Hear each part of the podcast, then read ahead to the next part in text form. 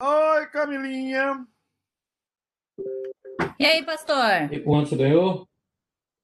Quem tá aí dizendo que ganhou? É eu, pastor. Tá sentindo minha falta? Aqui, ó. Oh! Como é que você tá, pecador? Rapaz, o pecador aqui tá morto. Como que eu O Ale mudo? matou ontem aqui.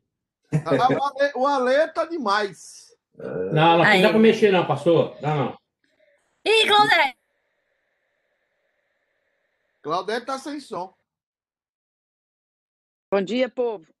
Bom dia, Lu. Bom dia, Cleiton. E aí, bonito, vocês estão bom? Tô bom, tô, tô em paz. Amém, nós também. É, eu pensei que eu ia estar sozinho hoje, que mudou o horário, né? Ô, pastor, claro que não. O senhor nunca tá sozinho. Quem tem iPhone, quem tem iPhone é, é, muda automaticamente, mas o iPhone da Camilinha parece que. Não sei. É, E ela saiu, cadê ela? Ia dar bom dia a ela? Tá assim agora. É? Premi Dilmar, como é que tá o senhor? Tá sem som também. Tá. Rodrigão, Covid. Ó, graças a Deus, eu tô bem. E aí, Rodrigo, como é que tá o Covid aí? Pelo menos alguma coisa me quer, né? ah, Rodrigo, você. Covid. Tem, tem um, um programa dos apavoradores que fala Covid-19. Ai, Ah, Deus. Gente, vamos lá então, com os que já somos, né? Os somos eleitos mesmo hoje. Eu sei que tinha gente de festa ontem, então não vai entrar aqui hoje nem lascado, né? Então, só quando fica de festa, Deus me livre. É, deixa eu compartilhar aqui. Ah, ok. A tela aí está compartilhada do.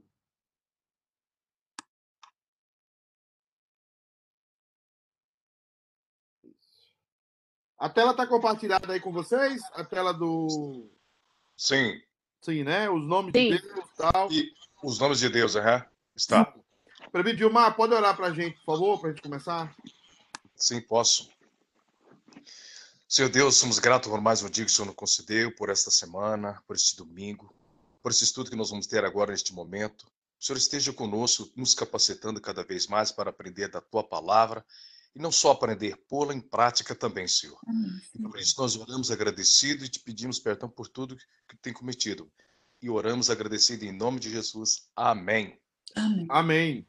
Bem, gente, ah, pode fechar seus microfones. Se quiser entrar no bate-papo, eu vou estar aqui. E se quiser fazer uma pergunta também falando, desbloqueie o seu microfone e a gente, ah, obviamente. É... nenhum problema. Tem alguém com o microfone aberto aí? Fecha ou, por favor. Quero agradecer a todos que estão aqui. É, Irmãos, é o seguinte: esse mês de novembro a gente começa a falar sobre gratidão na igreja. É, é um mês bem interessante para nós. É um mês que a gente quer focar nessa palavra gratidão. E eu escolhi esse tema geralmente fruto dos estudos que a gente traz do ser de Deus. Ah, vocês vão ver que a gratidão tem uma implicação muito grande nas nossas vidas. A, a gratidão é algo muito mais profundo do que a gente imagina, principalmente em relação nós e Deus, a relação que nós temos com Deus. Por isso que no Velho Testamento, principalmente em Moisés, nos escritos de Moisés, você verá uma preocupação de Moisés com a murmuração. E o povo caiu no deserto, aqueles que caíram no deserto, eles caíram porque murmuraram. Então a gente precisa entender um pouco de gratidão a partir dos fundamentos né, que Moisés estabelece para nós. É, então, gratidão é algo bem interessante. Eu, nós começamos hoje com a série. Hoje, o tema da pregação à noite é a essência da gratidão.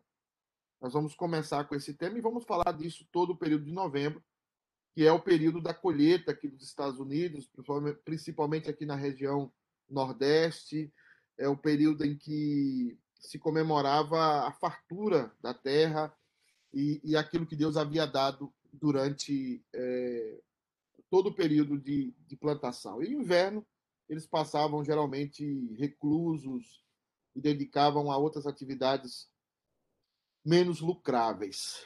Pois é, queridos, é, nós estamos falando sobre os nomes de Deus, e os nomes de Deus vai nos ensinar a ser gratos.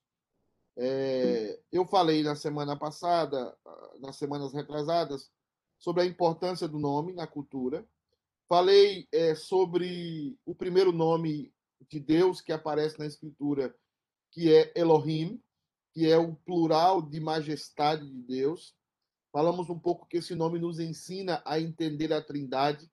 É, nós vamos falar um pouco da personalidade de Deus no, na, na sequência do nosso estudo. E nós vamos entrar em Trindade, que é o, o tema mais difícil com relação a Deus. Primeiro é conhecer ou não a Deus, que é essa luta que nós temos entre essência e atributos, né? É, eu quero bem deixar marcado para vocês essa diferença que existe entre essência e atributos. Nós jamais conheceremos a essência de Deus. Está lá no capítulo 1 de João. O Deus, o Deus tremendo, a profundeza de Deus, lá no capítulo 1 do, do Evangelho de João, ninguém jamais viu, ninguém jamais o conheceu. E somente a Trindade conhece a essência da Trindade. Nós não conhecemos. E nós nunca conheceremos, nem no céu. Nem no céu. Tá? Nem no céu. Então não se iluda e você achar que no céu você vai conhecer a essência de Deus. Não vai, não. Tá? Você vai ser criatura filho adotado para o resto da eternidade. Eu também, todo mundo. Mas jamais nós seremos copartícipe da essência divina de Deus. Né? E falamos um pouco desse plural de majestade. Falamos um pouco também é, sobre a, a expressão desse plural de majestade que aparece em Gênesis capítulo 1, né, que é a palavra Elohim. Falamos um pouco sobre isso. Falamos também quando ela aparece em Isaías 45, a mesma palavra. Lembrar sempre que a palavra Deus é sempre a tradução Elohim e a palavra Senhor é sempre a tradução Yahvé. Isso vocês vão ter que se acostumando. Aqui, por exemplo, em Jeremias 32, 27, que nós já falamos sobre isso. Senhor é Senhor é Yahvé, e Deus é Elohim. Então, são duas é, designações sobre Deus, mas sempre você vai ter a palavra Yahvé traduzida como Senhor, e depois a gente vai ver por quê, e a palavra Deus, Elohim, sempre traduzida como Deus, que reporta ao Deus Criador. Nós já temos uma pergunta aqui, da Claudete. Se Jesus é a mesma essência de Deus, então nós também não conheceremos completamente? Boa pergunta, Claudete, parabéns. O Everson deve estar dormindo, né? Mas a, a pergunta é o seguinte: é, eu vou falar um nome aqui, Claudete, e eu gostaria que você não me xingasse, porque não é um xingamento para você. O nome é União Hipostática. Hipostática. A Cristo Jesus, ele não possui 50% homem e 50% Deus. A, a expressão é 100% homem e 100% Deus. Por quê, pastor? Porque é uma união hipostática.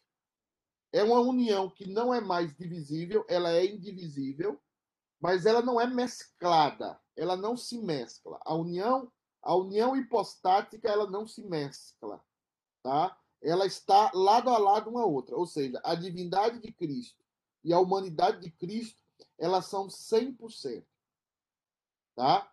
União hipostática. Hipostática. É a união de Cristo com Cristo, do Cristo homem com Cristo Deus. Elas não são divisíveis, elas não são separáveis, mas elas nunca se mesclam. Presta atenção nas minhas mãos. Nunca se mesclam. Elas sempre estão lado a lado. Agora, quando se fala do Jesus homem, ele está homúcios conosco. Ó, outra palavrinha aí, ó. Homúcios. Homúcios. Da mesma substância. Cristo é igual à mesma substância. Mesma substância, ó, que nós, como homem. Mas ele também é homúcios com o Pai e com o Espírito Santo, da mesma substância do Pai e da mesma substância do Espírito Santo. Ok? Essas palavras precisam estar. Você colocou aqui a expressão água e óleo. Não é água e óleo. Desculpa. É, eu estou de barba, estou antipático hoje. Minha mãe falou que eu estou muito antipático. Então, não é água e óleo. Água e óleo são substâncias que não estão hipostaticamente unidas. É uma união indivisível da natureza humana com a natureza divina, mas jamais elas poderão mais ser divididas. Jamais haverá divisão da união humana da união divina de Cristo. São uniões, uniões que não que não se separam jamais. Por isso que Cristo será para sempre homem. Para sempre homem. Não mais, ele não vai voltar a, a ser somente Deus. Ele é Deus, continuará sendo Deus, copartícipe da natureza divina, homúcios com o Pai, mas ele será completamente homúcios com os seres humanos, homúcios conosco, da mesma substância. Essa é a união hipostática de Cristo. Nós entramos aqui, Claudete, pela sua pergunta, é... É... É... em Cristologia, que é um tema que durou 11 séculos para serem resolvidos. 11 séculos tá? 1.100 anos para resolver um pouco da, da personalidade de Cristo. Mistura heterogênea, água e óleo, vemos as duas fases. Jesus também, porque vemos as duas fases. Isso ou não? Não, não, não, não, não. A água e o óleo podem ser separadas. Eu estou tentando colocar isso para vocês. A mistura heterogênea pode ser separada. Eles são heterogêneos na sua essência. Mas aqui nós estamos falando de uma mistura que não se divide. É como se a água e o óleo não se dividissem, mas que não se mesclam. Coloca a mão um lado da outra. Não se, não se, não se mesclam, mas não se separam. União hipostática. A união homúcios é a união que se mescla. Cristo é homúcios conosco em nossa natureza humana caída. Nós somos. É, ele é homúcios com o Pai na sua natureza divina.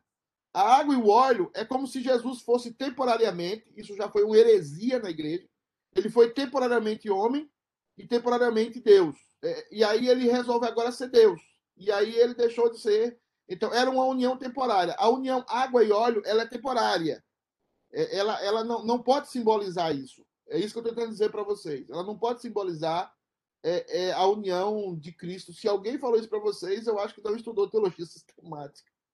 Tá? Água e óleo, não, não é água e óleo. É, é, é, é uma, não tem analogia na nossa. Eu acho que não tem analogia é, na, na, na, natureza. Pelo menos não me lembro de nenhuma.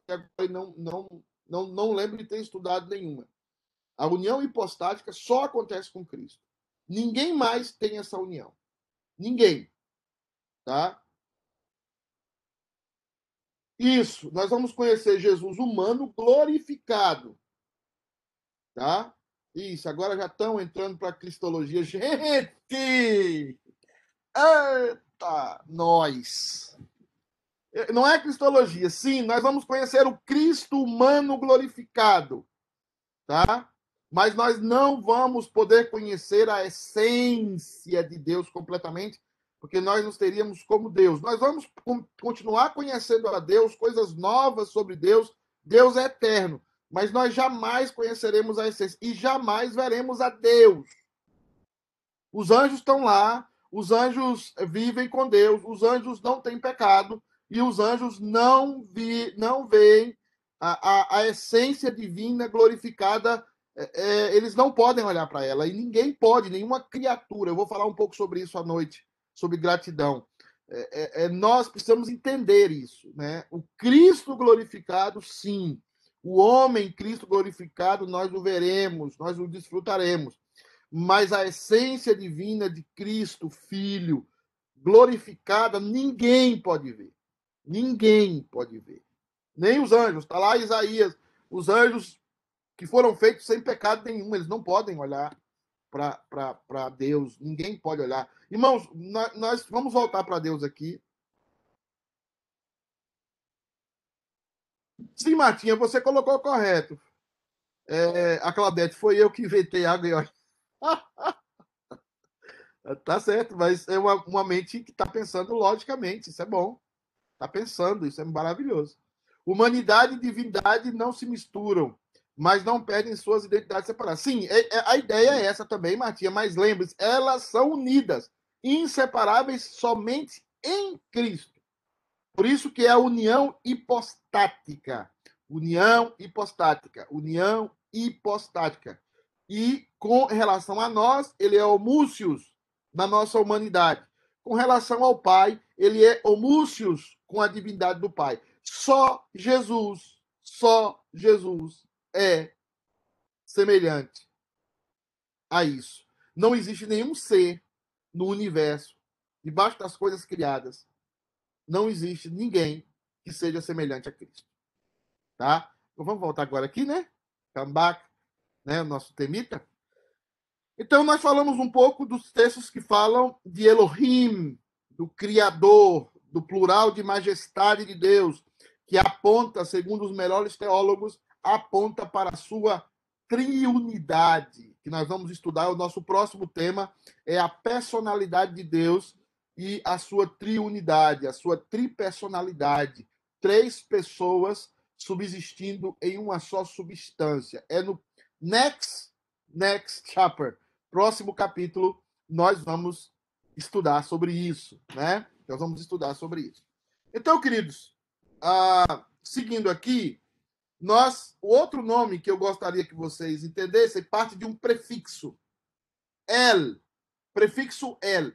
Eu estou lembrando desse prefixo hoje com mais carinho, porque a minha sobrinha Isabel, Isabel, Isha é mulher, né?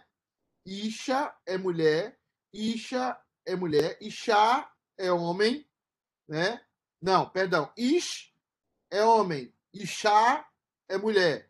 Ish, homem, Isha, mulher. O côncavo e o convexo. Ish, Abel, ou Ishabel, significa o B ali é, uma, é um, um possessivo, né? Então, é, Isabel é mulher de Deus. Isabel, mulher de Deus, né? Eu estava visitando essa semana a filha do Guilherme, da Raíssa, chama Isabela, né? Então, esse prefixo que aparece como sufixo, no, como pós-fixo, vamos dizer assim, no, na palavra Isabel, Isabel, Isabel, no final el, né? Isabel. O prefixo el aparece junto aos adjetivos divinos para distinguir o Deus verdadeiro dos deuses falsos. Toda vez que aparecia essa expressão el, era o povo de Deus distinguindo qualidades que só Deus possuía, qualidades que eram muito mais perfeitas e muito mais eternas em Deus. Então, quando nós estudamos os nomes de Deus, e eu gostaria muito que tivesse alguém do grupo de louvor, mas o pessoal do grupo de louvor deve estar, a maioria, dormindo. O pessoal do louvor dorme, dorme até tarde mesmo.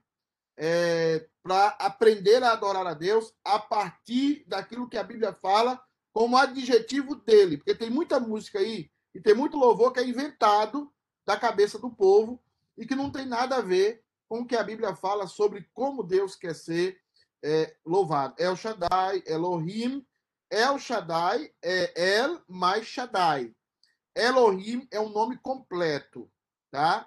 Então, existe a, a, o El ali dizendo, mais o plural, né? Him. Então, Elohim é deuses. Deuses. No princípio criou deuses. O céu e a terra, né? E aí a gente fica apontando deuses, foram vários deuses que criou. Não, isso, o nome de Deus, da criador já aponta para sua da sua triunidade, para sua essência trinitária, né? El, esse prefixo é importante para nós. A primeira palavra, é, é, a Aninha já viu aí, a primeira palavra é El Shaddai, né? o Deus Todo-Poderoso. Esse nome é usado mais frequentemente no período patriarcal. Deus se apresenta muito a Abraão como esse Deus, o Deus Todo-Poderoso, porque, obviamente, na época de Abraão existia vários deuses, vários deuses, mas aí vem o prefixo El mais um adjetivo, geralmente um adjetivo de eternidade, né? El Shaddai, ou aquilo que os teólogos chamam de adjetivo absolutista. El Shaddai, o Deus Todo-Poderoso, ou Deus que tudo pode. O Deus que tudo pode. Deus usou este nome para revelar-se a Abraão. Esse nome leva consigo a capacidade de Deus de cumprir as suas promessas. É... El Elion, é, também, nós vamos ver esse nome daqui a pouco, se nós sobrevivermos, Everton. Então, queridos, é o seguinte: olhando El Shaddai, nós vemos que Deus, quando chega para Abraão, Deus se revela e diz: Abraão, eu sou Deus Todo-Poderoso. Eu sou Elohim, o que criou todas as coisas, mas eu não somente criei todas as coisas, eu sou aquele que pode todas as coisas. Eu sou o Deus Todo-Poderoso. Eu sou o Deus que detenho na minha mão todo o poder. E isso é muito importante na hora de nós adorarmos a Deus e de nós entendermos Deus. Não há, queridos, presta atenção aqui, por favor. Não há um maniqueísmo, um dualismo no mundo. Presta atenção nisso. Não há Deus contra Satanás. Não há o bem contra o mal no mundo. Esquece, tira esse negócio da sua cabeça. Deus é soberano e a história está sendo guiada por Deus e Deus está cumprindo o seu propósito na história. O bem e o mal existem, mas não como competidores. O bem e o mal existem como o bem sendo eterno e o mal sendo temporário, sendo apenas um parasita. Então guarda isso. Bem e mal não são opositores. Para que eles fossem opositores, presta atenção, presta atenção para que o bem e o mal fossem opositores, eles teriam que ser iguais. Então não é o bem contra o mal. Porque o bem e o mal não são iguais. O bem e o mal são de categorias diferentes. O bem é eterno. O bem subsiste de geração em geração, como o próprio Deus subsiste. O mal não. O mal passou a existir. O mal é apenas um parasita do bem. E o mal vai acabar. E o mal vai terminar. Então, lembre-se disso. Não existe uma luta do bem contra o mal. Não existe uma batalha que nós temos que travar do bem contra o mal. O que existe é nós entendendo que o nosso Deus é o El Shaddai, o Deus Todo-Poderoso. Na mão de Deus está todo o poder. Satanás só está vivo porque Deus é poderoso. Porque Deus o mantém vivo. Os ímpios e os crentes só estão vivos porque Deus o mantém. O coronavírus só respira porque Deus né, o tem. É, o Everton diz: Deus é maior que o mal. Claro que Deus é maior que o mal. É infinitamente maior que o mal. O mal, na verdade, é uma existência temporária. O mal é inerente à criatura. Eu já falei isso aqui. Deus não criou o mal, ainda que o texto lá de Isaías aparente que ele criou o mal. Ele criou. Eu esqueci até de falar isso para o grupo lá de líderes. Acho que eu vou ter que fazer uma exposição sobre isso. Deus criou o mal consequencial.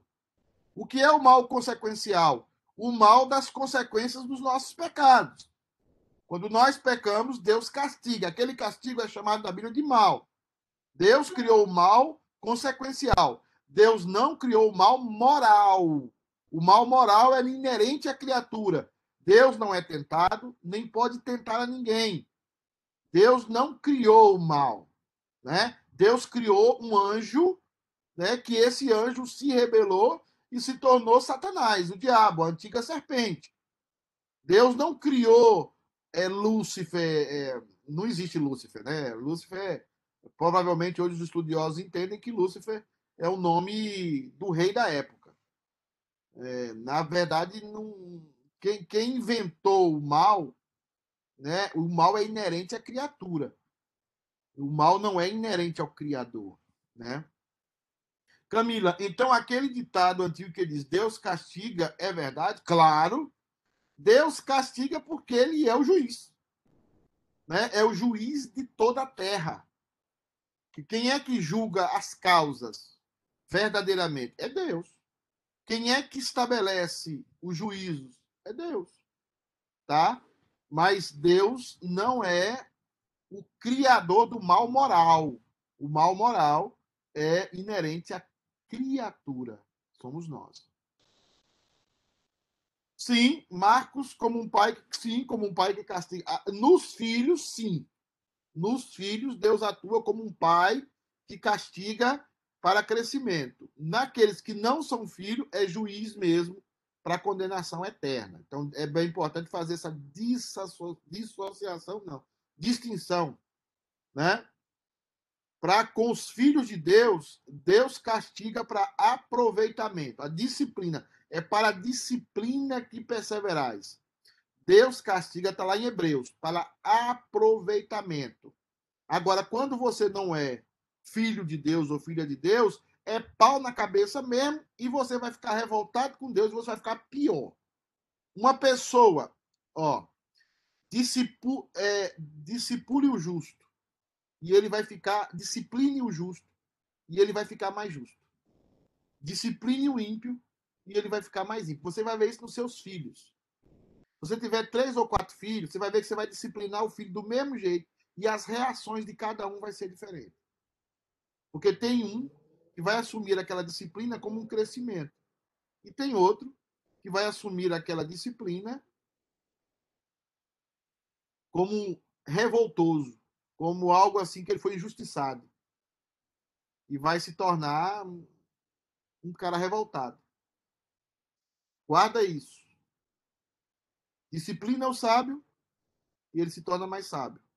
Disciplina um tolo e ele se torna mais tolo. Né? É, é basicamente isso. Então, é o Shaddai aparece aqui nos textos bíblicos, vamos lá. Gênesis 17, 1.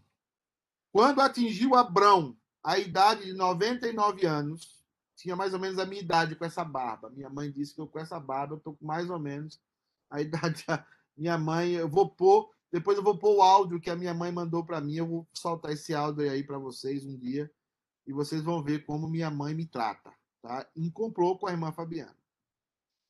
Atingiu Abrão a idade de 99 anos, apareceu-lhe, é importante essa expressão, apareceu-lhe porque é uma teofania. O que é uma teofania, pastor Pedro? Aí você escreve. Teofania é uma aparição temporária de Deus para uma lição temporária, tá? Então Deus temporário apareceu-lhe o Senhor. A palavra Senhor aqui em vermelho é Yahvé, tá aqui ó no hebraico a palavra Yahvé aí o, tetra, o tetragrama, tá? Tetragrama Yahvé, que é traduzido como Senhor, e disse-lhe: Eu sou o Deus. Ele está dizendo aqui, ó. Eu sou o Deus. Essa palavra aqui. Eu sou o Deus Todo-Poderoso. El Elion. El Elion. El Elion. Está aqui, ó. Eu sou o Deus Todo-Poderoso. Eu sou o Deus Todo-Poderoso. Essa expressão aqui significa tudo que se move tudo que tem alguma capacidade, tudo que está investido de autoridade, desde a ameba, desde do, da, um pequeno vírus, até o ser mais complexo, até as galáxias, até os, as Via Lácteas, todas elas estão debaixo do meu poder. O poder que elas têm são meus poder, meu poder. O poder que elas possuem é meu poder. É por isso que lá em Atos diz que Deus não subsiste tendo alguma necessidade humana. Acabei de ver um culto aqui numa igreja nova, presta atenção nisso aqui. Acabei de ver um culto aqui que vocês gostam demais, que eu sei, estão lá tudo vendo. Acabei de ver um culto aqui numa igreja que o pastor falou assim: Deus quer ouvir as suas palavras. Deus quer, Deus quer, Deus, você precisa falar porque Deus, né? Deus está um pouquinho triste com você, né? Então, assim, é, não faz isso não. Não, não, faz isso não, porque sinceramente, às vezes nós pastores nos empolgamos e não estudamos o texto bíblico, né? Deus é todo poderoso, El Shaddai. Ele é aquele que detém tudo nas mãos, ele não precisa de nada. Tudo subsiste nele. Tudo está nele. Tá?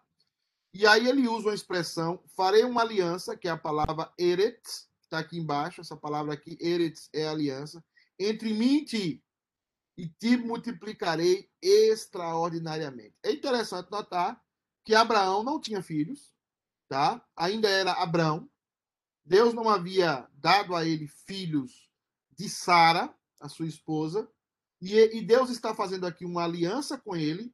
E para que essa aliança fosse cumprida, Deus usa a expressão El Shaddai, que significa Todo-Poderoso. Eu vou cumprir essa promessa, Abraão. Por que, que eu vou cumprir essa promessa, Abraão? Porque eu. Rapaz, o Gilmar tá tomando um cafezinho. Hã? Eu tô vendo, Gilmar. Tomando um cafezinho. Entendeu? A irmã Eliane botou ali uma comidinha. Isso é que é vida, rapaz. Fabiana não faz isso nunca, tá? Trouxe um café na cama aqui, foi terrível. Tenho que pagar três, quatro botas, tá? É, é, tem que levar na Macy's daqui a pouco. Então é o seguinte, gente é, por que, que Deus pode cumprir as suas alianças? Deus cumpre as suas alianças porque ele é o Todo-Poderoso. Você vai ver aqui que quando Deus aparece a Abraão e faz uma promessa a Abraão, no caso, na época aqui, Abraão, o que é está acontecendo aqui? Ele está dizendo: sabe por que, que eu posso cumprir essa promessa? Porque a, além de eu ser Yahvé, além de eu ser o seu senhor, eu sou o El Shaddai. Eu sou o Deus Todo-Poderoso. Entendeu? Eu sou o Deus Todo-Poderoso. Tá? Então, é, é esse conceito que você precisa entender por que, que aqui, quando Abraão. Por isso que nós precisamos fazer exegese. O pastor, quando vai pregar sobre esse texto, ele não pode pregar eu sou o Deus Todo-Poderoso simplesmente como, como mais uma atribuição de Deus. Ele precisa pregar dizendo: aqui está se revelado o El Shaddai, aquele que tem a capacidade de cumprir as promessas que faz, ainda que pareça impossível essas promessas. Porque Abraão já tinha, e o texto está reluzindo isso, Moisés quer reluzir isso, 99 anos. É alguém de 99 anos que, de, que não tem filhos ainda, tá? Igual a Camilinha. A Camilinha, quando chegou ao 25, ficou desesperada para casar, porque pensou que ia ficar para titia a vida toda, né? Entendeu? Agora você imagina, e Deus deve ter falado, Camila, calma, eu estou contigo, e deu o alê. Agora, você imagina Abraão, com 99. Tá? E Deus chega para ele, eu vou chega para ele e diz: "Eu vou cumprir minha promessa". Sabe por quê, Abraão? Porque eu sou El Shaddai. Eu, Abraão, sou El Shaddai. Eu sou o Deus todo-poderoso. Anda na minha presença. E aí vem a expressão ser perfeito. O que é ser perfeito? Anda na minha presença e não desconfie. Nós vamos ver muito isso em, Moisés. A expressão ali ser perfeito é não desconfie de mim. Não desconfie de mim.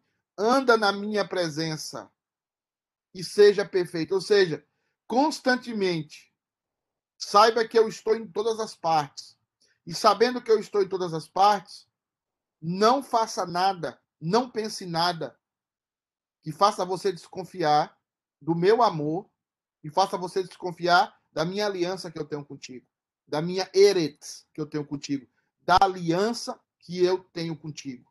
Por isso que quando Deus fala, Abraão, pega teu filho, teu único filho, a quem tu amas, e vai sacrificar em Moriá para mim.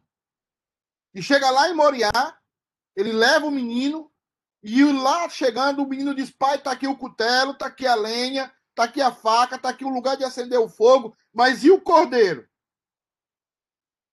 E ele diz uma frase, uma palavra que vem da palavra El Shaddai, que tem a raiz na qualidade Shaddai, que é o Deus provedor. Deus proverá para si o cordeiro.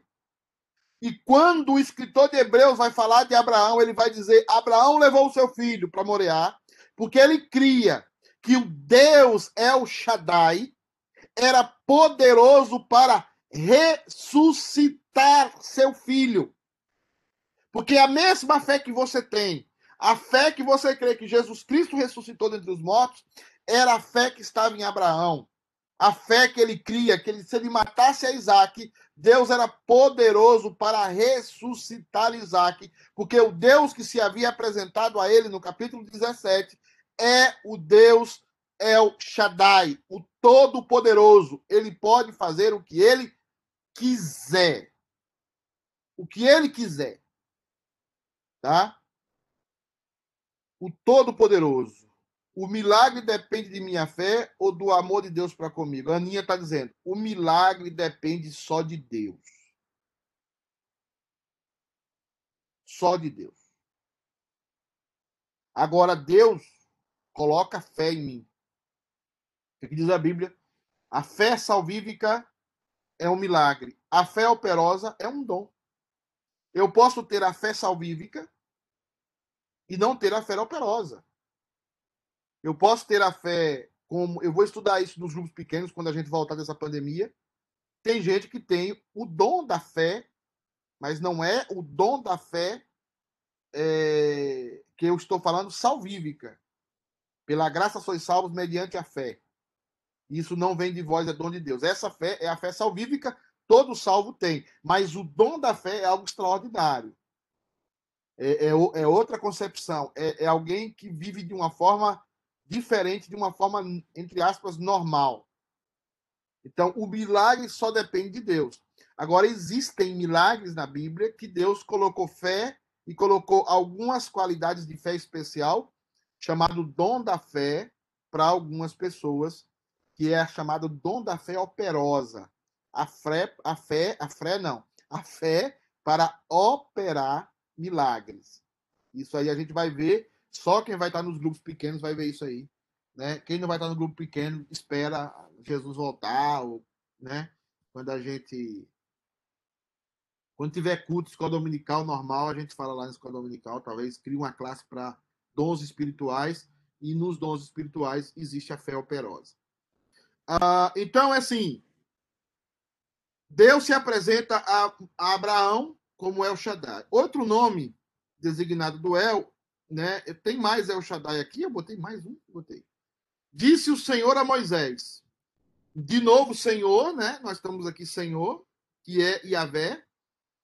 Agora verás o que hei de fazer a Faraó, pois por mão poderosa os deixarei ir, e por mão poderosa os lançará, e por mão poderosa o lançará fora da sua terra.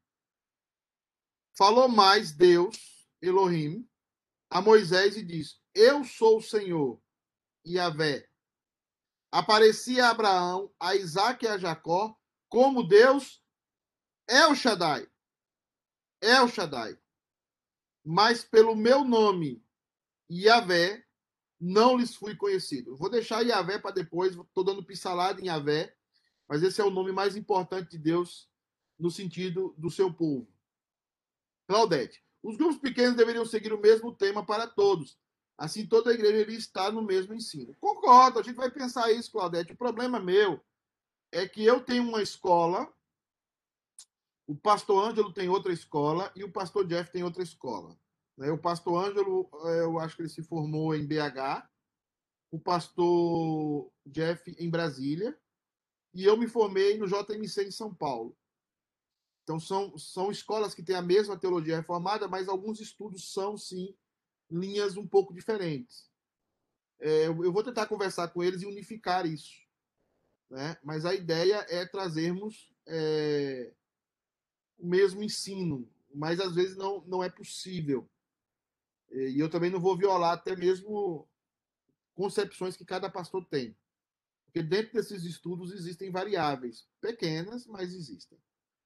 Mas vamos cuidar dessa sua palavra, que também eu acredito que é importante. Você também, até tu, Brutas, tô vendo, viu, Claudete, você comer, tá? Tô vendo você comer, tá? A Camilinha penteou o cabelo mais ou menos, né? Ou tá deixando o cabelo de bolota, né? Ninguém sabe. O Everton já converteu, tá aqui, eu tô vendo o Everton mudar de vida aqui, ó. A Celinha tá mudando ele de vida, não aguenta mais, né? É... Alguém com cabelo despenteado, né? Pois bem.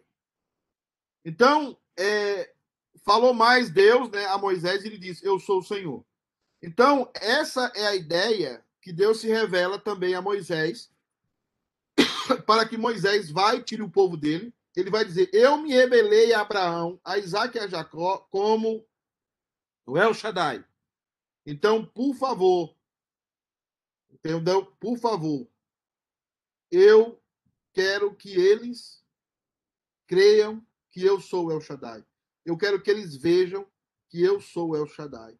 Eu quero que eles vejam que Yahvé, que o Senhor é o El Shaddai. Que Deus, que o Deus deles não é um deusinho. Porque você tem que lembrar que o Egito lá existia aproximadamente dois mil deuses. Dois mil deuses. E todo mundo achava que é Deus. Ó, o Bené, mas a Rita na casa nova. Gente, que luxo, que chique. Eu não conheço essa casa ainda poderosa, porque aí só vai os poderosos, né? Os humilhados não podem ir. Então, quando tiver algo aí, é porque vocês sabem que pastor aqui, pastor não é convidado para muita coisa. Então, eu tenho que sair com a irmã Fabiana todo dia. Isso, isso não é ruim, é bom. Mas eu vou, vou, vou lá na casa do Bené. Vou lá na casa do Bené, porque eu vi que era uma mansão, né? Casa, mansão. É igual a casa do Everton. A casa do Everton também é uma mansão. A casa do, do Alisson é uma mansão. Entendeu? É tudo mansão a casa desse povo, gente. Né? Deus. Parece que a casa deles, a casa, Deus tem dado a nós a bênção da prosperidade, né? Ao povo. Ao pastor, não. O pastor ainda não. Mas a bênção da prosperidade. O Ale ontem estava consertando a casa, parece, não era, Camilinha? Ampliando a casa, né? Isso é uma glória. É povo que dá dízimo, né? Vamos lá, vamos voltar aqui.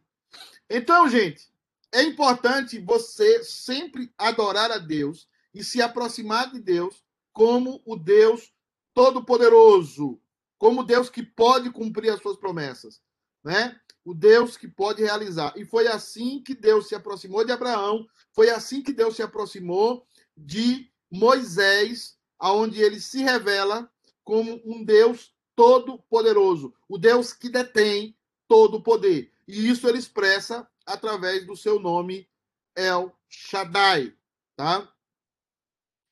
É, outro texto aqui, gente, eu coloquei desse tanto de texto para El Shaddai, meu Deus, podia ter pulado.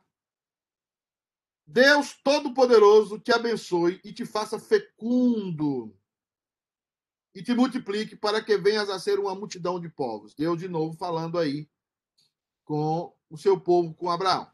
Disse-lhe mais: Eu sou o seu Deus Todo-Poderoso. Ser fecundo e multiplica-te.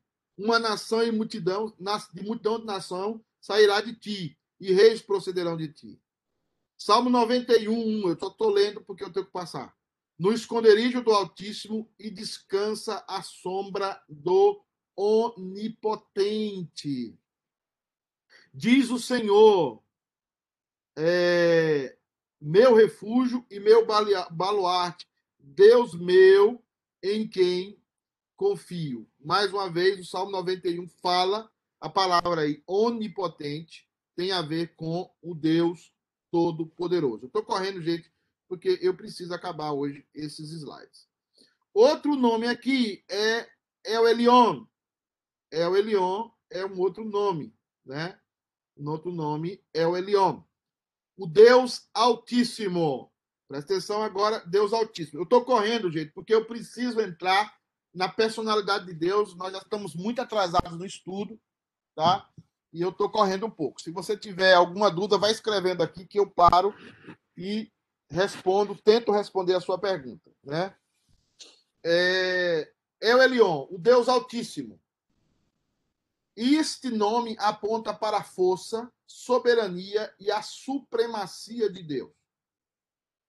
Deus se revela aqui como quem está acima e quem é o possuidor de todas as coisas. Eu quero dizer que esse nome é um dos nomes mais usados na teologia da, da predestinação e da eleição. Deus predestina porque ele é, Deus predestina porque ele é, deixa eu tirar aqui. Deus predestina porque ele é dono.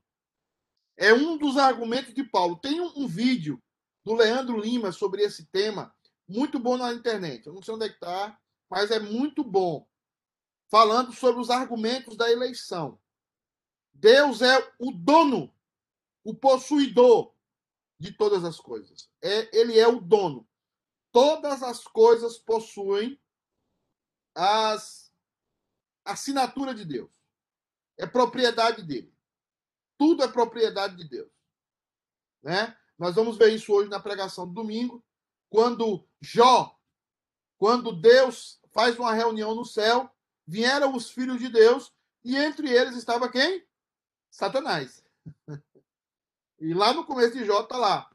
Teve duas reuniões lá e Satanás apareceu como filho de Deus. Está lá o texto lá em, em Jó dizendo que Satanás veio como filho de Deus. Aquela expressão filho de Deus significa que Satanás também é uma possessão de Deus. E aí você vai falar sobre o Altíssimo. Essa expressão, El Elion, vai falar sobre aquele que não pode ser atingido, aquele que não pode ser tocado, aquele que não pode ser visto, aquele que não pode ser, de alguma maneira, confrontado, porque ele não é só alto, ele é três vezes alto, ele é o Altíssimo, tá? Então, vamos aos textos. El Elion diz o seguinte: quando o Altíssimo distribuía as heranças das nações. Presta atenção aqui, ó, Camilinha, Pessoal que faz pergunta aí, esse texto é muito legal, tá? Acorda, Claudete, tá? É ruim quando o pessoal não usa câmera, né? A gente não pode ver a face do povo. Ninguém sabe, talvez você ligou até o celular e saiu correndo, ficou, né? Eu gosto quando o pessoal liga a câmera. Lá nos adolescentes, é, é eu fui nos adolescentes e disseram que eles não ligavam a câmera. Todos ligaram a câmera. Eu vi todos os adolescentes quando eu estive lá. Ei, adolescentado! é bom ver a cara do povo, porque eu vejo quando você está assim, concordando, discordando, né?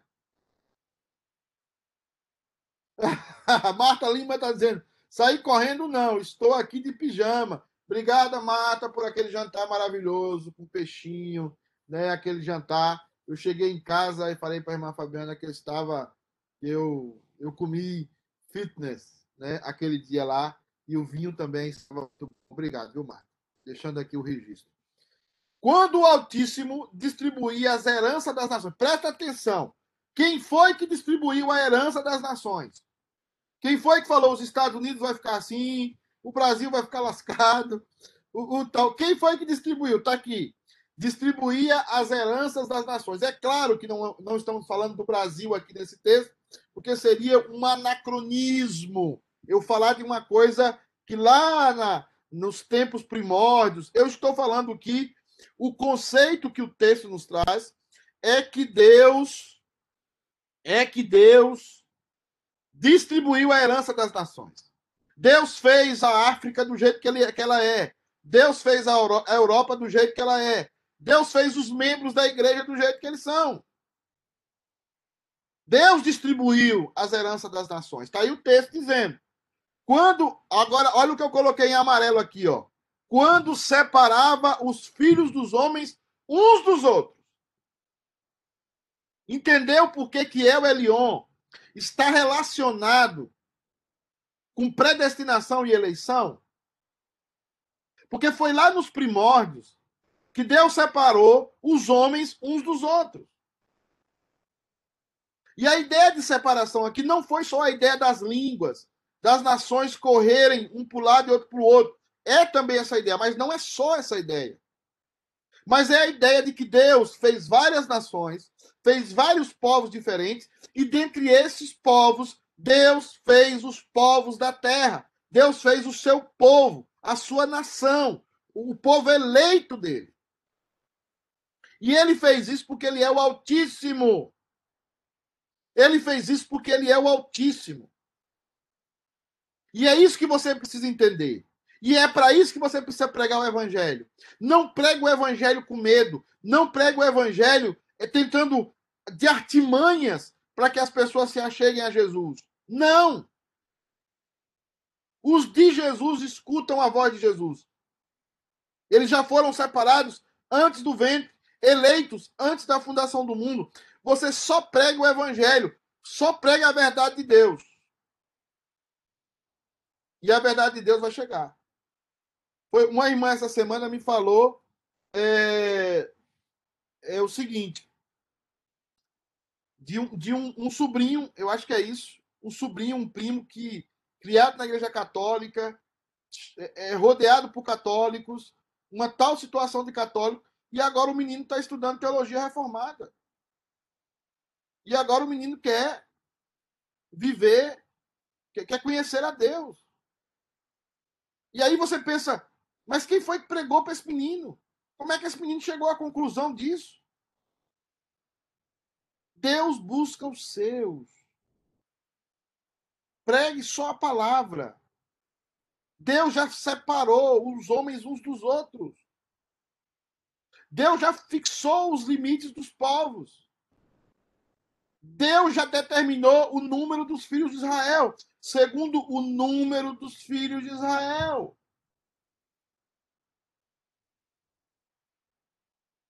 Às vezes eu estou ali e eu percebi muito isso em pastores, em mim também, que a gente tem medo de perder membro de igreja. Eu acho que a gente precisa ter medo de perder membro de igreja quando a gente não está sendo fiel a Deus. Quando a gente não está sendo fiel a Deus, a gente precisa perder, a gente precisa estar tá com muito medo mesmo, muito temor, porque a gente não está agindo conforme as Escrituras. Mas se nós estamos agindo conforme as Escrituras, e nós estamos perdendo membros, isso simboliza o quê? Que nós não devemos temer. Porque os filhos de Deus foram separados pelo Altíssimo, por El Elion, antes da fundação do mundo. El Elion, antes da fundação do mundo. Ele já separou. Alegrar-me-ei e exultarei em ti, ao teu nome, ó Altíssimo, e cantarei louvores. Eu vou voltar nesse louvores aqui. Deixa eu ver uma pergunta que está aqui. Daniel, teremos acesso a Deus? Ixi, Daniel chegou agora, filho? Pastor responde no final para não atrapalhar. Teremos acesso a Deus? Veremos a Deus? Imagina um grande trono, como nos reinos da terra, é raro mas alguma vez pode ter acesso na sala de um rei, como a rainha da Inglaterra? Deu para entender minha pergunta? Deu. Nós não sabemos como será o céu em seus detalhes. Não dá para. Nós sabemos algumas situações. O céu, não. Eu vou corrigir. O céu é o estado intermediário. Vamos lembrar disso. Céu é o quê, pastor? Estado intermediário. Eu tô, o que você a sua pergunta, ela deve ser respondida à luz do novo céu e nova terra. Novo céu e nova terra.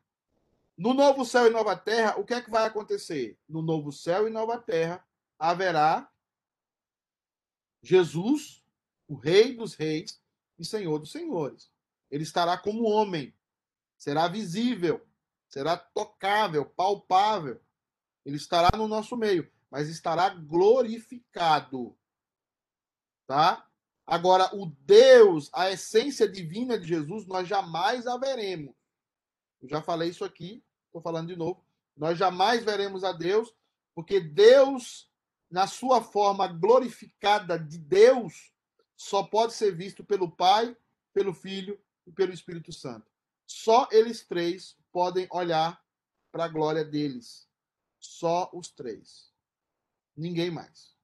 Só esses três conhecem a essência deles. Esses são o que forma o único Deus verdadeiro. O único Deus verdadeiro que subsiste em três pessoas: Pai, Filho e Espírito Santo.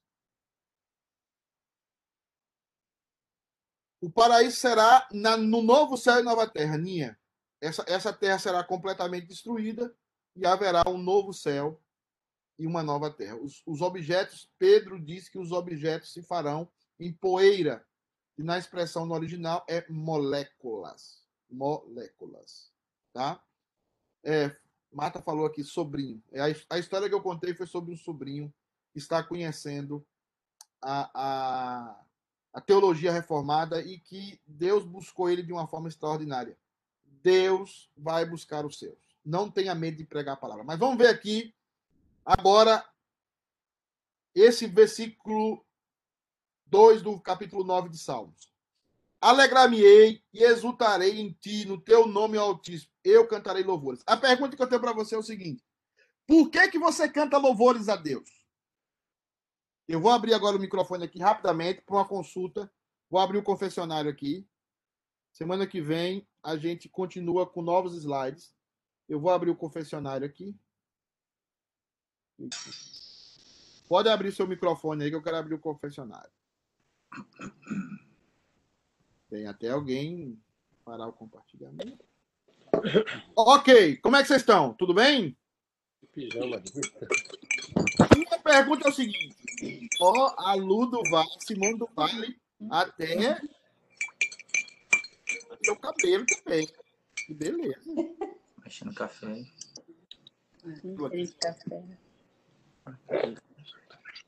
Gente, é o seguinte: por que, que nós não vamos a Deus? Eu quero fazer essa pergunta aqui. Ô, Alisson! Acorda, Vivi!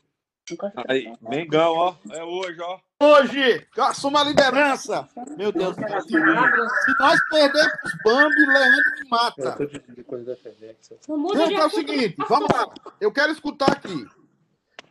Ana, Ana Flávia, que é do louvor. Por que, que nós louvamos a Deus, Ana Flávia? Vier na cabeça. Ah, Eu já saí de perto também. Que que... Ah, tá. Vier na cabeça. Nós louvamos a Deus porque Deus é o, o nosso Senhor e Salvador. E, Porque ele é o único Deus no estudão. e nós o amamos. Queremos A adotá-lo. resposta está errada. Está errada? Ah. Quero, quero saber por que louvamos a Deus. Quem é mais do louvor aqui? Deixa eu ver. Os universitários Não, nós não, já respondeu. A Aninha agora escutar. Nós não estamos vendo você, não, viu, Aninha? Que você foi muito escuro. Ih, o que tô falando? É o Ben. Simone aí no Daniel mais no Wilson. Por que, que nós louvamos a Deus? Falou com o Miguel? Ele sai de hoje pelo, pelo Para adorá-lo. Não. Não, mas outro dia falou aí pra ele. Não? Oi, beija, tudo bem? Não. Ali eu falou. Eu Por que que é que nós louvamos a Deus? Ó, eu descobri isso. Eu descobri isso. Que o povo não. Eu descobri isso num pastor. Eu fui dar aula pro pastor. Eu falei: por que, que você adora a Deus? Porque Ó. existe um argumento que é o seguinte: Deus precisa da sua adoração. Não, Não. não. Glorificá-lo. Deus vai ficar com raivinha se você não o adorar? Ele vai ficar de bicão? Hum, Marcos Cacheta não me deu louvor. Ele vai ficar de bicão, assim? Igual eu fico quando Fabiana não quer nada comigo, não quer nem, nem dar mimiguita, nada. Você acha que Deus vai ficar de jeito? Entendeu? Não, não vai. Por que... Agora eu quero que você entenda por que, que você adora a Deus. Você adora a Deus porque é justo. Não é porque você. Porque Deus precisa. Porque se você não o adorá-lo, você está cometendo um ato de injustiça. É o nosso fim principal, né? Quem é? Quem é? Aí é outra coisa, o. Você da confissão de fé aí. Qual o fim principal do homem, né? Isso. Glorificar a Deus e gozá-lo para para sempre. Eu estou antecedendo a esse argumento. o que antecede esse argumento é a justiça. Porque às vezes você fala assim, Deus, você vai dizer assim, Deus, tu és grande, tu és amor, tu és o meu pai. Você fala isso porque porque Deus quis ouvir de você isso. Eu escutei isso hoje numa pregação de um pastor preteriano aqui na América. Que vocês clicam lá, ó. Gosto, gosto, like. Deus não precisa ouvir isso. Quem que é o cara? Não vou falar. Deus não, Deus não precisa ouvir isso. Por que, sabe por que que você adora a Deus? Escuta aqui. Escuta aqui. Você adora a Deus porque tudo que você disser em relação a Ele é correto. Tudo de bom que você disser em relação a Ele é correto. Olha, quando você pinta um quadro e aquele quadro é lindo, qual é a justiça? Que você atribua aquele quadro a quem fez o quadro, não é isso? Eu vou lá, o, o- o quadro no programa da Claudete que está fazendo o Bené e a Rita, que eu acho uma maravilha. O tio West mais a Rita. Quando eu chego assim, gente, eu dou louvor àquele Cláudio, eu digo assim, aquele quadro é uma bênção. Eu estou atribuindo justiça ao Bené e à Rita. É justiça que eu estou atribuindo. Agora, se eu quero atribuir mais justiça, quem é que deu a capacidade, a capacidade ao Bené e à Rita para fazer aquele quadro? Deus. É por isso que eu adoro a Deus. Eu não adoro a Deus porque ele precisa do meu louvor. Eu não adoro a Deus porque Deus está chateadinho. Eu adoro a Deus porque é justo. É um ato de justiça. Porque se eu não o fizer, eu estou cometendo uma mentira. Se eu disser que é Rita e o Bené que faz aquele quadro sozinho, é injusto, porque é Deus que faz eles fazerem aquilo. Eu estou dando uma ideia. A mesma coisa que o Alisson. O Alisson já sumiu aqui. O Alisson vai lá e, e, e, e pinta uma casa. E ele olha assim para aquela casa e falou: Cara, ficou bonito. Aí ele vai para casa e fala com a Vivi que tá loira. Não tem dia que tá loira, dia que não tá mais loira. Aí fala: Amor, pintei a casa e fiquei maravilhado. Ficou uma coisa maravilhosa. Aí Vivi, ô meu amor, você é muito bom, você é o best, né? Aquela coisa toda. Aí eles dois vão pro culto. Lá na hora da adoração, ele vai dizer, cara, eu pintei tão bem aquela casa, mas eu tenho certeza que foi Deus. Foi Deus que fez pintar daquela forma. Foi Deus que me ensinou a pintar a casa daquela forma. Então eu adoro a Deus, porque foi Ele que fez, porque é justo. O injusto é você atribuir uma coisa que não é aquela pessoa. Você atribuir ao Alisson a boa pintura, que quando na verdade foi Deus que capacitou o Alisson para fazer aquela pintura. Por isso que Romanos diz: não deram glória a ele. eu vou, eu vou mais tarde. Você olha, você olha para a natureza. O que, que o povo faz aqui? Vocês que gostam de montanha aí, que vocês gostam disso, fica tirando foto, tal, as flores amarelas, coisa boba. Aí o que, que você faz? Gente, como a natureza é linda! Você está roubando a glória de Deus. Não é a natureza que é linda em si próprio. Como Deus é maravilhoso por fazer uma natureza tão linda. Porque foi isso que os homens fizeram. Não deram glória a Ele. Quando você levanta e olha para sua esposa, que tem paciência com você, que cuida, que ama você. Você sabe que você não merece o amor dela. Quem foi que fez aquilo? Quem fez aquilo foi Deus. Amém. Quem me deu essa esposa foi Deus. Eu não merecia. Eu louvo a Deus porque é justo. É um ato de justiça. Eu adoro a Deus da igreja porque é justo. Foi ele que fez, é ele que faz. Ele é o sustentador, ele é o que me guia, ele é o que me mantém fiel à minha esposa, ele é o que me mantém fiel ao meu esposo, ele é que me deu os filhos que eu tenho, ele, ele é que me deu as crianças que eu tenho. Como é que eu vou adorar outra coisa? Se eu adorar outra coisa, eu estou sendo injusto. Então, a partir de hoje, entenda que não tem nada a ver com sentimento. Ainda que se envolve sentimento, nós somos sentimentais, vou falar sobre isso mais à frente. Nós somos um ser completo, envolve sentimento, sim. Mas, em primeira mão, é um ato de. Deus vai cobrar à humanidade a justiça. Isso é. Isso é obra de Deus. E por isso eu louvo a Ele. Eu sou obra de Deus. Amém. Nós somos. ob- Eu adoro a ele porque é justo. Aí, porque é justo eu adorar ele, eu adoro ele. Aí vem o que vocês falaram, o que a Aninha falou. Porque ele é o meu pai, porque ele é o meu Deus, porque ele é bom comigo. Vem o que a Rita falou, porque eu quero gozá-lo. A gente, a gente não usa muito essa definição do, do, do, do breve catecismo. Né? Para que, que eu existo? Qual o fim principal do homem? Né?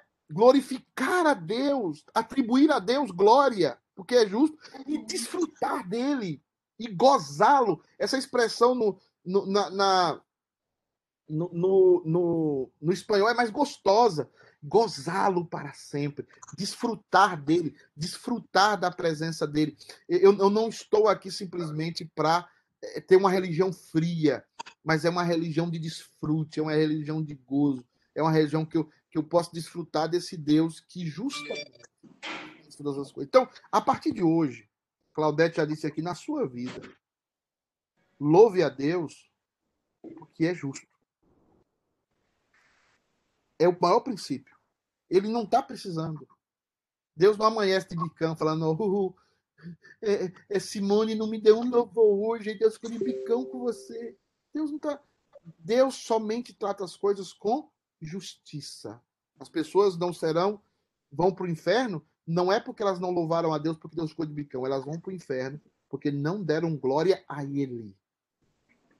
Que Ele foi que criou todas as coisas.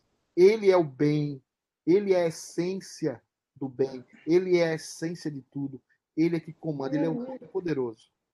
Então, nós temos que louvar a Ele, porque eu e você não sabemos se vamos estar vivos daqui cinco minutos, daqui três minutos. Põe a mão no seu coração, aí o seu coração está contraindo e soltando, contraindo e soltando. Se ele contrair e não soltar, você morre. Acabou. Eu vi isso aqui. Teve um cara no, no, no Sport TV, que eu gosto de esporte, há uns três meses atrás, ele apresentou o programa no domingo. E na segunda-feira, um cara que gostava de rock e tal, um bom apresentador. No domingo, na segunda-feira, na terça-feira ele morreu. Segunda-feira ele foi internado com Covid, na terça-feira ele morreu. Luciene, eu vou falar isso hoje à noite. A gratidão. Você tá pegando o fio que você colocou aí. A gratidão é o maior reflexo de que eu acredito que louvar a Deus é justo. Então, nós estarmos vivos, nós existirmos, nós estamos aqui hoje nessa reunião, é justo adorarmos a Deus, porque tudo isso aqui é a mão de Deus. Olha para sua história aí, ó. Olha para a história de vocês aí, o Everton. Everton, você me contou um dia que você chegou aqui na América e você dormia numa cozinha, não era isso, meu irmão? Não era isso, meu irmão?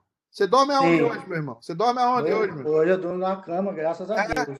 Então, meu irmão, quem fez isso? Deus. Porque, e aí você vai o que domingo? Vai adorar você? Vai adorar o seu trabalho? Vai adorar os seus irmãos? Ou você vai adorar quem domingo? A Deus. Porque é justo. Porque é justo. Tudo para a honra e a glória Sua filha esteve aí junto com a Claudete no programa, tá? Essa semana. Você nem tinha filha quando você chegou, que ela nem existia. Amém. E aí Deus deu a você. Você adora porque é justo. Amém. Amém. É justo. E ele é justo, e aí, pegando o cachetão, ele é justo e bom para o seu povo. Ele resolveu ser bom com você. Você pode faltar, pular. Ele resolveu dizer assim: eu vou ser bom com o Alisson. O Alisson é um cara chato, é um cara é tudo bom. igual eu, mas ele resolveu ser bom com o Alisson. E acabou. Que se lasca o resto. Ele resolveu, a decisão dele, não foi a decisão do Alisson. Ele resolveu ser bom. E Deus decidiu ser bom. E agora ele faz as coisas e nós o adoramos porque ele é justo. Amém, irmãos? Amém. Semana que vem a gente continua nos nomes de Deus. Tá? Amém. Deus abençoe sua vida. Tchau, Feliz Natal. Agora eu vou com Fabiana e o Isaquinho que está aqui em casa. Nós vamos para o mercado comprar algumas coisas. Feliz Natal para todo mundo. Deus. Tchau, tchau. Até logo à noite. Que ir, gente. Feliz domingo a todos.